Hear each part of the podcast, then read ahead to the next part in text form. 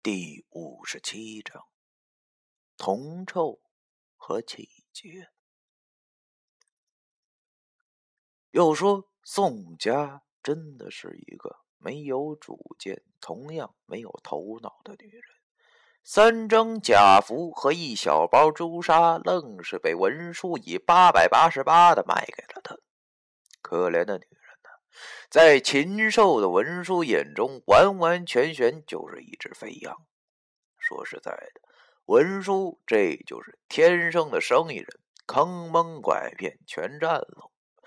而宋家却抱着孩子，对着文书千恩万谢的说着十分客气的话，我他妈都不忍心看了，于是就转过了头来。宋家拿了符，走出了店门，他抱着那小孩子，我望着那小眼睛，他的眼睛里好像充满了迷茫。可怜的小孩啊，本来。都是胖嘟嘟的，可是现在已经是皮爆了骨头。要说我这个人的心，其实真的是很软，看不得别人受苦。本来这个年纪的小孩正是欢实的时候，可是老天爷却偏偏让他在这个本该是无忧无虑的年纪，遭受了这种。无妄之灾，也许是个人英雄主义作祟，也许是我自己的良心不安，也许是那个小孩的眼神刺激了。此时此刻，我准备晚上行动的决心，居然空前的坚定。于是，我不再犹豫，也跑出了门去，追上了他们母子宋家。将我追了出来，问我什么事儿。我对他说：“啊，是这么回事能不能把你家的地址告诉我？文先生说晚上要为你们母子祈福，需要一个具体的地址。”宋家听我这么说，很是感激的把他家的地址写在了一张纸上，递给了我，然后就走了。他抱着孩子走得很吃力，走着走着，忽然又看到了对楼的那个义福馆可能他是想再多几分把握能救孩子吧。我见他又走进了那家义服馆里，我手里攥着那张纸，心想：魂叔这个老神棍会起个屁符啊！他擅长的除了吹牛逼，那就是斗地主了。今儿晚上还不是哥们儿，我要前去救你们母子俩。嗨，天气很冷，看来晚上我要多穿点衣服再去了，要不然在外头一宿会被冻死的。我边想边回到了店里边。只见文叔正在猥琐的数着钱，他问我：“大冷天的出去干啥了？”我回答他：“ 没干啥，就是出去透透气儿。”文殊何等的老奸巨猾，他看出来我现在的心情不怎么好，于是他对我说：“小飞呀，不是我说你，你的心呢，还是忒软了。”你是不是看见娘俩挺可怜呢？但是你要知道，可怜的人多了，有些事儿那不是我们能管得了了的，你懂吗？我没吱声。他说完后，从那八百八十八里抽出了五十块钱，递给了我说：“拿着，刚才表现不错，以后就这么配合我，少不了你的，明白吗？”我接过了那五十块钱，心里感叹着：钱这东西还真是王八蛋啊！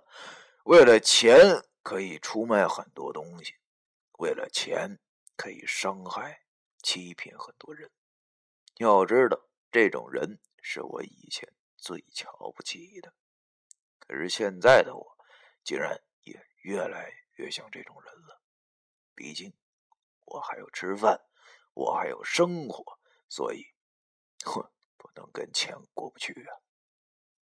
正所谓，鱼与熊掌，两者不可兼得一般。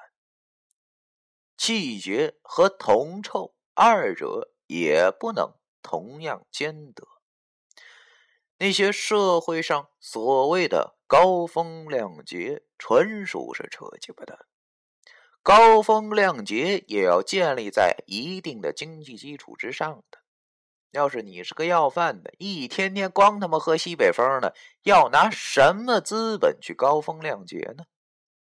我对九叔说：“其实啊。”刚才出去是看到了那两俩从咱家出去了以后就去衣服馆了。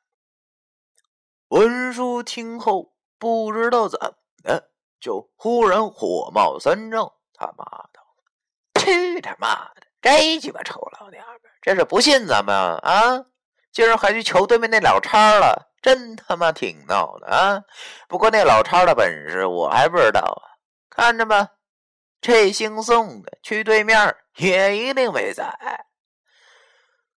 我不知道文叔嘴里的那个对面的老叉是谁，但是我肯定的是，那个老叉一定是和文叔是冤家对头，要不就是和他有不共戴天之仇，要不文叔也不能有这么大的怨念。文叔气呼呼的对我说。他现在走了，出去打麻将去了。一会儿快四点的时候，你也该下班了，收拾收拾店里，然后把门锁上就行了。我点了点头，目送着文书走出了店门，然后一屁股就坐在了电脑桌前。要知道，现在的我还挺多的事儿呢。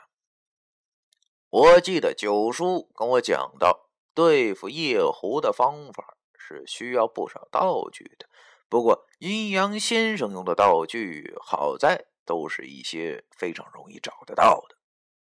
我看了一下，现在刚刚下午三点多，我得上网查查，看看宋家住址附近哪儿有能买到这些东西的地方。好在现在市区之中，只要你有钱，就不怕买不到想要的东西。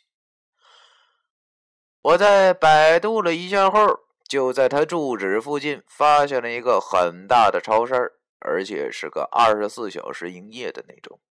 好在刚才文叔还给了我五十块钱的打赏钱，要买齐这些道具应该是绰绰有余了。于是我便关了电脑后，把店里草草的打扫了一下后，关店走人。在公交车上。我坐着靠窗户的位置，望着窗外。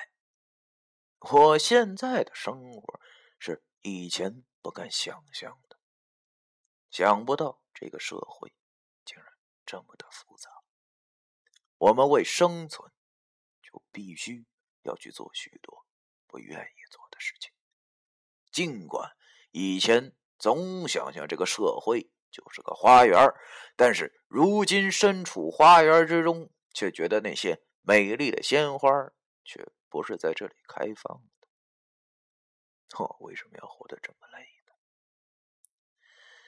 想想从学了三清书到现在，仿佛我的生命早被人决定好了一般，我只是按照命运的剧本一步一步的走了过来。等到回头的时候，才发现身边能留住的东西实在是太少了。想想，我真的是少爷的身子，跑堂的命，总是要给自己找罪受。由于还不是下班的时间，公车上的人很少，车载电视中传来了。轻柔的音乐是许巍的《那一年》。那一年，你正年轻，总觉着明天一定会很美。那理想世界就像一道光芒，在你心里闪耀着。怎能就让这不停燃烧的心就这样消失在这平庸里？在生存面前，那纯洁的理想是那样的脆弱不堪。你站在这繁华的街上，找不到你。该去的方向。你站在这繁华的街上，感觉到从来没有的慌张。听着这歌，真的是触景生情啊！我的心里竟然又开始不痛快了。就连我自己也为我这总是矛盾的心理而奇怪。眼见着公车正要路过袁大叔面馆的地段。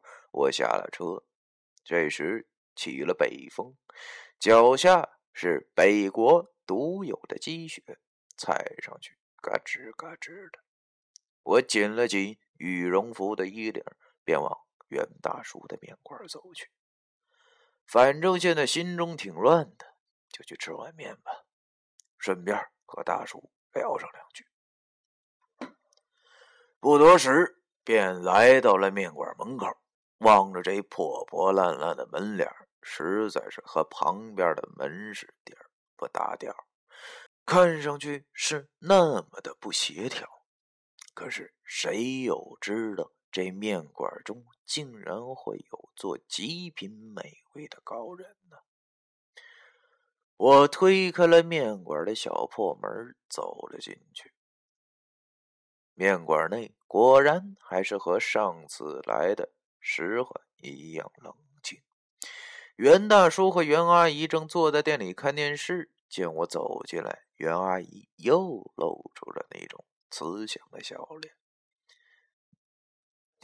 小翠，你来了。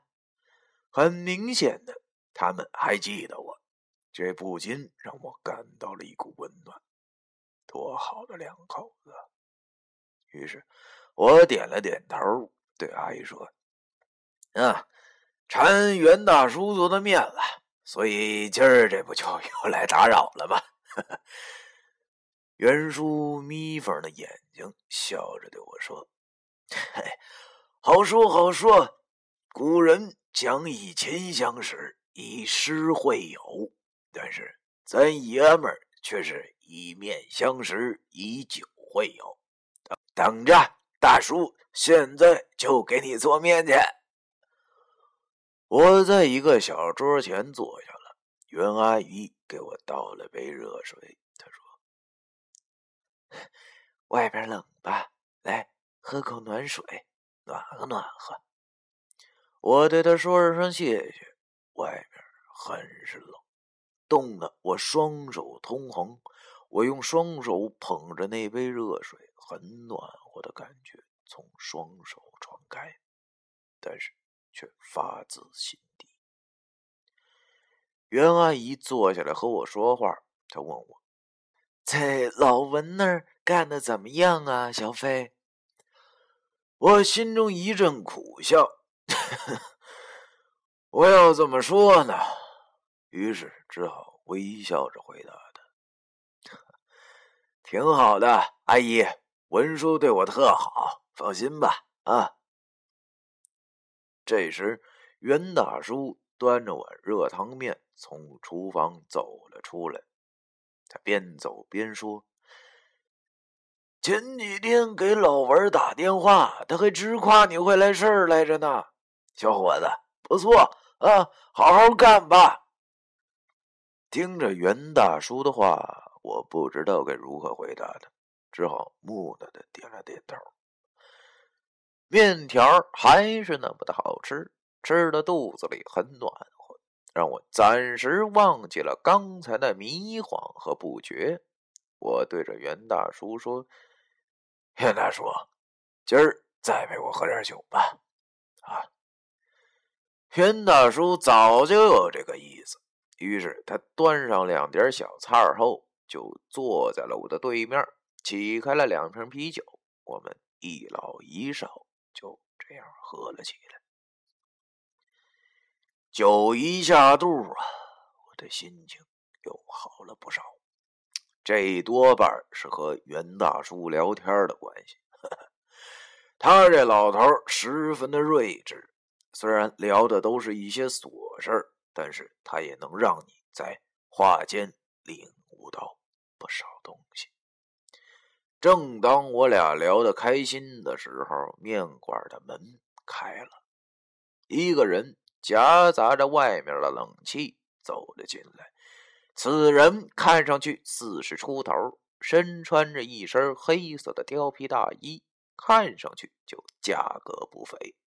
此人长着一张国字脸，一双鹰眼炯炯有神，留着青徐徐的络腮胡子。还给人一种十分干练的感觉。他走进了面馆后，旁若无人的就靠着门坐了下来，说了句：“一碗牛肉面，不放香菜。”我觉着很纳闷啊，这位打扮一看就是那种非富即贵的类型，怎么也到这么破的小店里吃面呢？而且他的表情好像还……不是第一次来的样子。我转头望着袁大叔，只见他的表情忽然变得十分严肃。我头一次看袁大叔这副认真的表情。他收起了笑容后，默默的看着那个人，而袁阿姨的笑容也收了起来，面无表情的对着人说了句：“知道了。”说完后。袁阿姨便去了厨房。我莫名其妙的望着他们，他们似乎是认识。可是袁大叔为什么会出现这种表情呢？第五十七章。